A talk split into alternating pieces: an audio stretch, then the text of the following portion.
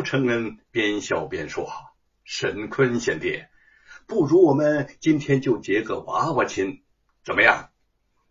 沈坤高兴的一拍双掌：“好，我正有此意呢。我们两家子女结成亲近之好。”吴承恩心下喜悦，他已经许久没有过如此心胸大畅了。想到和沈家的世交情谊可以延顺到下一代，更是情绪激动。你回家探亲是一大喜事，咱们两家结成亲家是第二大喜事。我若是能够给美猴王起个合心合意的名字，这就是第三大喜事了。哈哈哈哈可惜给美猴王起名字。困扰我好长时间了呀，沈坤笑道：“ 本来给美猴王起名字啊，并非难事，可因为他是你一辈子的心血所在，在你的心里头，这美猴王的地位非同小可，所以你不为他起一个满意的名字是不肯罢休的。”那个美猴王不知道从何处一跃而出。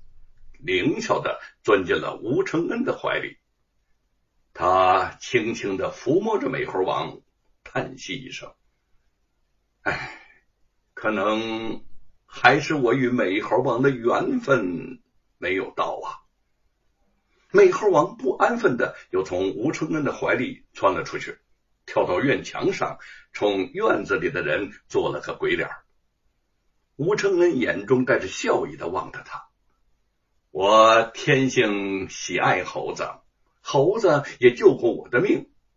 这辈子我跟他们有了不解的猴缘呐。他的《西游记》已完成了四成，轻易不敢示人，对沈坤就难免例外。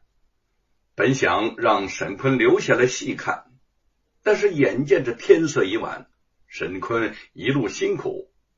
灵真和兰亭也是强忍倦容，便将手稿交由沈坤，让他回家细看。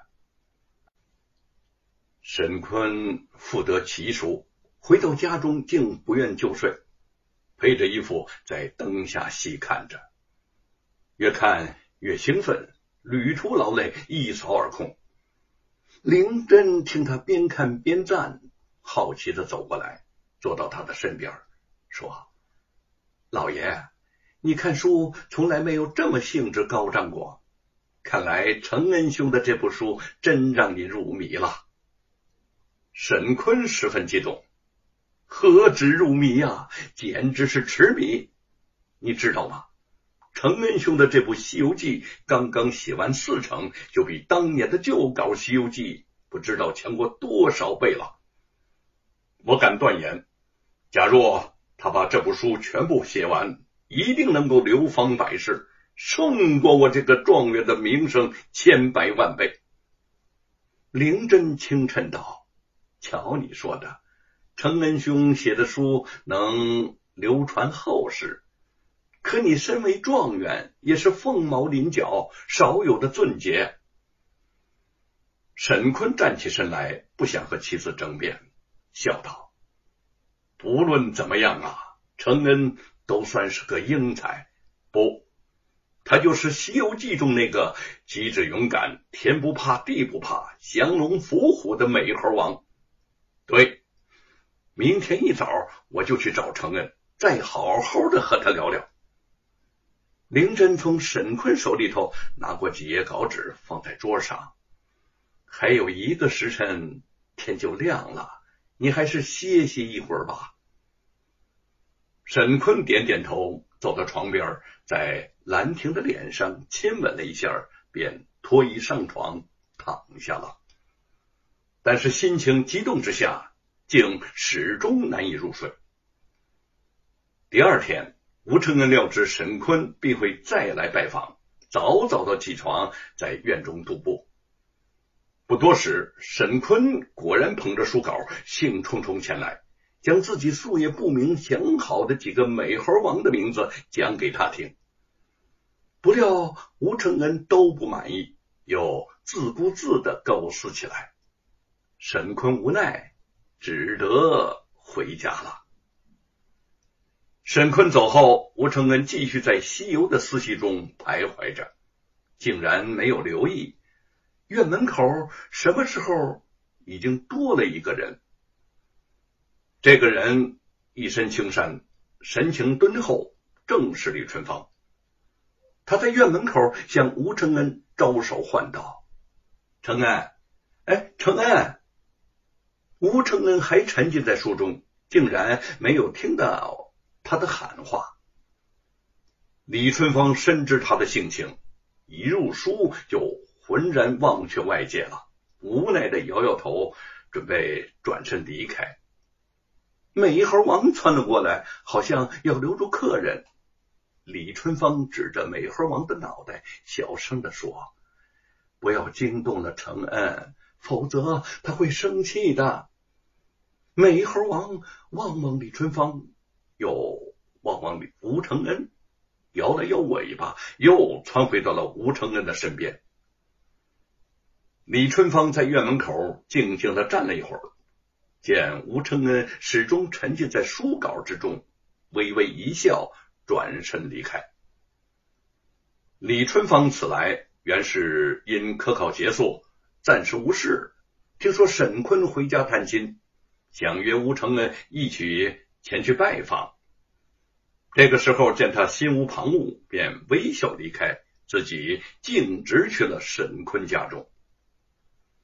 李春芳和沈坤一见之下，得知他们两个人原来早上都去过吴承恩的家。时间不过是前后脚，不仅有些失效。沈坤知道李春芳刚参加完本次科考，就问起了考试的成绩。李春芳感慨的说：“每一次啊，我都希望高中，可是每一次都落榜，以至于现在我都不敢去想结果到底如何了。看来呀。”光耀门庭不是那么容易的事啊！沈坤自己也是从这条路上走过来的，对他的心情自是明白。说：“我们都这样想，都把做官当做立身之本。其实啊，就算是做了官自己的志向又能施展多少呢？你现在还没有做官体会不到做官的难处。”而我对此可深有体会了。你纵然有惊天伟地之才，可是皇上听信谗言，奸臣扰乱朝纲，你也是无计可施啊。有时候做官也不是什么快活的事情。李春芳心下颇不以为然，暗想：那也比写书得罪了罗万金和严嵩强吧。